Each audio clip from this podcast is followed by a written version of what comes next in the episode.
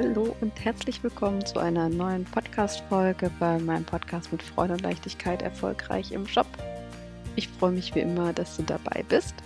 Und heute geht es um das Thema Gelassenheit. Und zwar um Gelassenheit durch Akzeptanz und durch Annehmen. Das ist so ein tolles und einfaches Tool, einfach mal zu akzeptieren, so wie es ist. Und es bringt so viel Entspanntheit in dein Leben, dass ich gedacht habe, ich widme der Gelassenheit und der Akzeptanz und dem Annehmen einfach mal eine kleine Podcast-Folge. Und wie immer ganz viel Spaß dabei und ich hoffe, du nimmst viel mit für dich.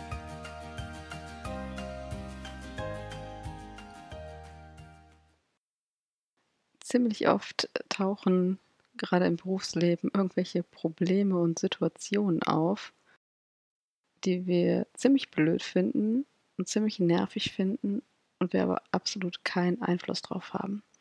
Und die Kunst ist es, in solchen Situationen einfach mal innezuhalten und dich zu fragen, kann ich daran jetzt gerade etwas ändern? Wenn die Antwort ja ist, dann tu es und dann mach es. Aber wenn die Antwort nein ist, nimm es einfach an also akzeptieren, ganz da hinein entspannen. Es ist so, wie es ist und annehmen. Das heißt nicht, dass du das gut finden musst. Du kannst das richtig scheiße finden. Entschuldigung für den Ausdruck. Und es trotzdem akzeptieren und damit entspannt umgehen. Und ich bin auf diese Podcast-Folge gekommen, weil ich die Woche tatsächlich zwei Situationen hatte, wo ich wieder gelernt habe, wie schön annehmen ist. Hat auch echt gut geklappt. Ich trainiere das ja auch schon ein bisschen. Äh, mein erstes Beispiel ist Anfang der Woche war ich fünf Minuten im Büro, schön am Arbeiten, Laptop hochgefahren, saß da mit meinem äh, Latte Macchiato, wollte gerade so richtig starten und dann macht es auf einmal aus war der Laptop, nichts ging mehr. Ich habe irgendwie zehn Minuten alles probiert, war ursprünglich voll motiviert, meine ganzen schönen kreativen Ideen umzusetzen. Und dann ging halt einfach mal nichts mehr. Dann habe ich mir die Frage gestellt, okay, was kann ich jetzt tun, damit dieser Laptop wieder läuft? Die Antwort war nix. Die IT hatte ich schon angerufen und sagte, nee, ist vorbei irgendwann Lebensdauer erreicht. Ich weiß es nicht. Akku kaputt. Also in dem Moment, ich wusste einfach, ich kann nichts tun. Und gesagt, okay, ist so. Hab da rein entspannt, zwei Minuten geatmet, alles fein und habe mich gefreut, was mache ich jetzt? Und dann gedacht, okay, ich habe mein iPad, kann ich ein paar E-Mails beantworten. Ich habe mein Handy, kann ich ein paar Telefonate geführen. habe mich mit meinen Mitarbeiterinnen nett unterhalten.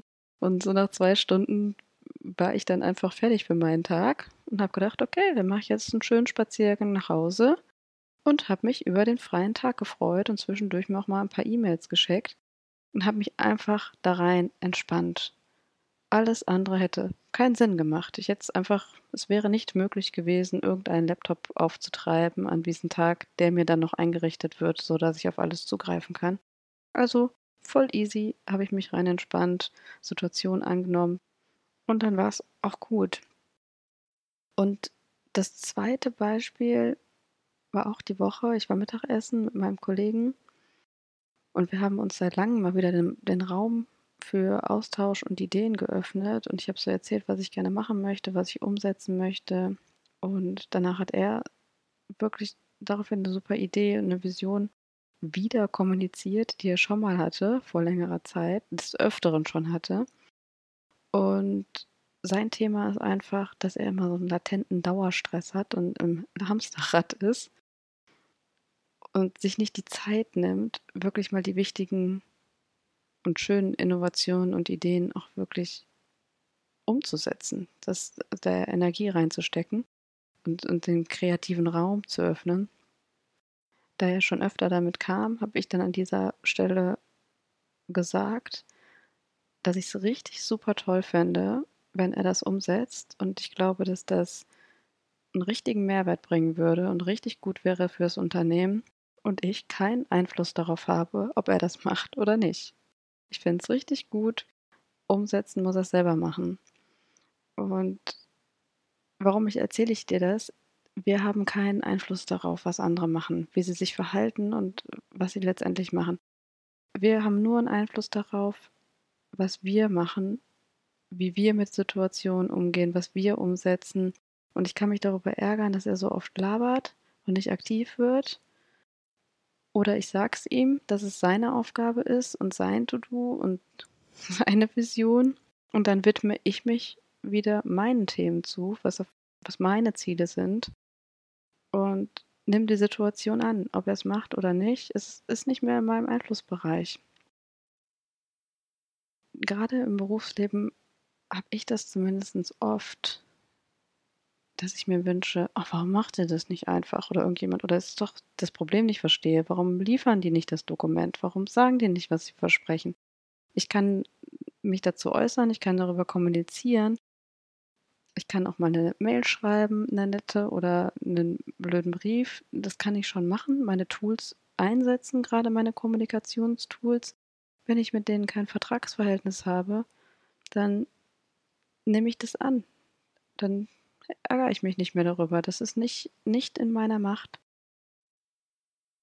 Letztendlich glaube ich, dass es ganz vielen so geht, dass wir ganz oft Situationen, äußere Umstände oder Personen in einem Umfeld haben, was uns richtig nervt, vielleicht über einen längeren Zeitraum, vielleicht plö plötzlich aufploppt wie mein Laptop, worüber ich mich auch schon mal geärgert habe, habe ich auch schnell angenommen.